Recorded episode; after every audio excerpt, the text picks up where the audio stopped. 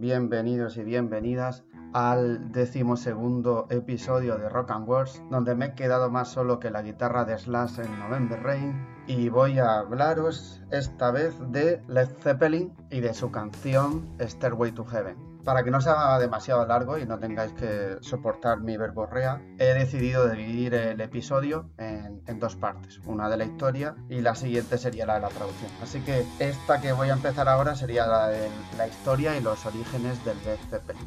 Va a ser una historia muy breve y veréis que en la mayoría de los casos las historias son bastante normales. O sea, no es que a nadie se lo den todo hecho, simplemente es gente apasionada por la música que se va donde sus vecinos se cruzan y bueno, y dan, y al final, por suerte para nosotros y para la música, pues dan vida a grupos como estos. Pero antes de eso eh, tenía una costumbre anterior que no voy a perder, que es la de plantearos un reto con el riff, así que os voy a dejar el riff de este episodio y me vais diciendo si lo habéis adivinado. Ahí va.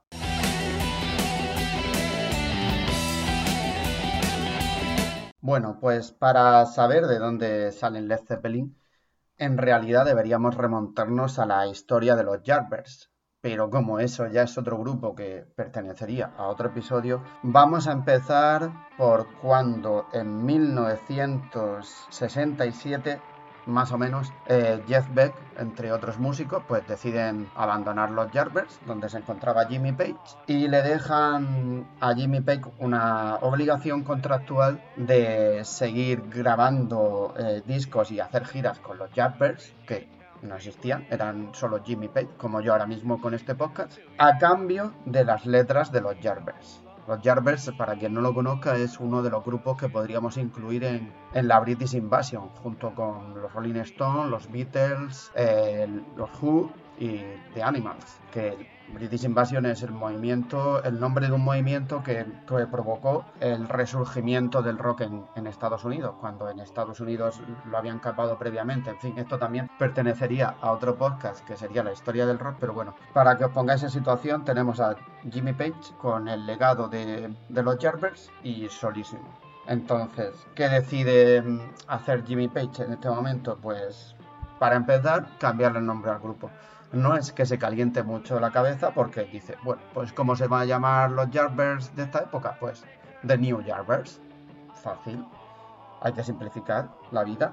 Bueno, ¿y qué pasa? Que ya Jimmy Page llevaba tocando la guitarra desde los 13 años, había coincidido con, John Paul Jones como músico de, de, sesión, porque Jimmy Page, tanto Jimmy Page como John Paul Jones, eh, antes de formar parte de Led Zeppelin eran músicos de sesión, quiere decir, eran músicos que participaban en la grabación de canciones, pero no eran una banda en sí, eran como eh, componentes, como profesionales músicos independientes que las bandas contrataban para participar en, en sus canciones, ¿vale? Pero no eran un grupo en sí. Entonces, lo primero que hace Page es buscar a John Paul Jones y juntos dicen, vamos a buscar un batería, claro, faltaría un batería y un cantante para tener un grupo completo. Y bueno, tras varias tentativas y varias negativas de muchos baterías, pues uno de los que les da esta negativa les recomienda a un cantante que supongo que sonará el nombre, eh, un tal Robert Plant. Luego sería el vocalista del frontman de Led Zeppelin.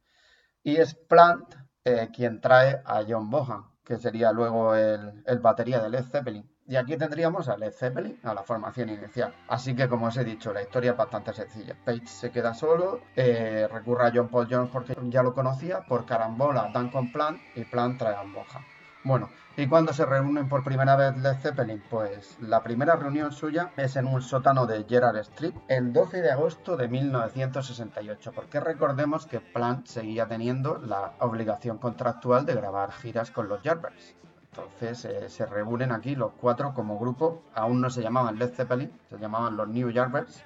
Y os estaréis preguntando, ¿y por qué Led Zeppelin? Bueno, pues para eso tendremos que, tendríamos que hacer otro flashback atrás en el tiempo y remontarnos a cuando eh, se reúnen Page, Jeff Beck y Keith Moon, entre otros músicos, para grabar la famosísima canción de Beck's Bolero. Y Keith Moon, en una de sus ocurrencias, dice, Deberíamos formar un grupo juntos porque y deberíamos llamarlo Led Zeppelin porque solo podemos ir hacia abajo y pegárnosla como un Zeppelin de plomo.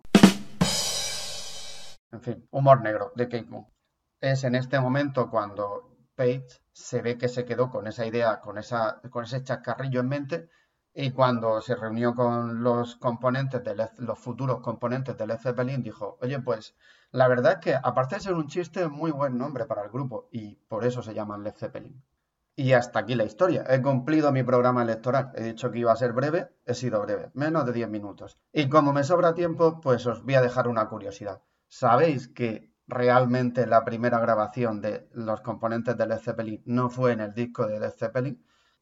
La primera grabación de Led Zeppelin fue para el disco de PJ Proby, publicado en 1969.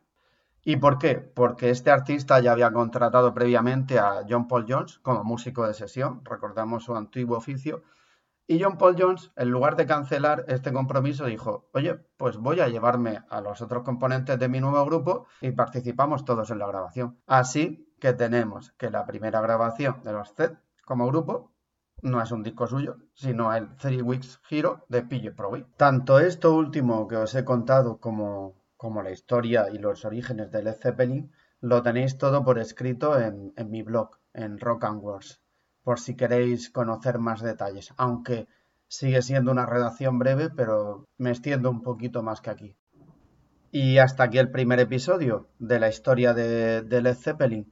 En el segundo voy a analizar la letra de Stairway to Heaven y a daros una traducción. Hasta entonces y gracias por haber apostado por el rock and roll.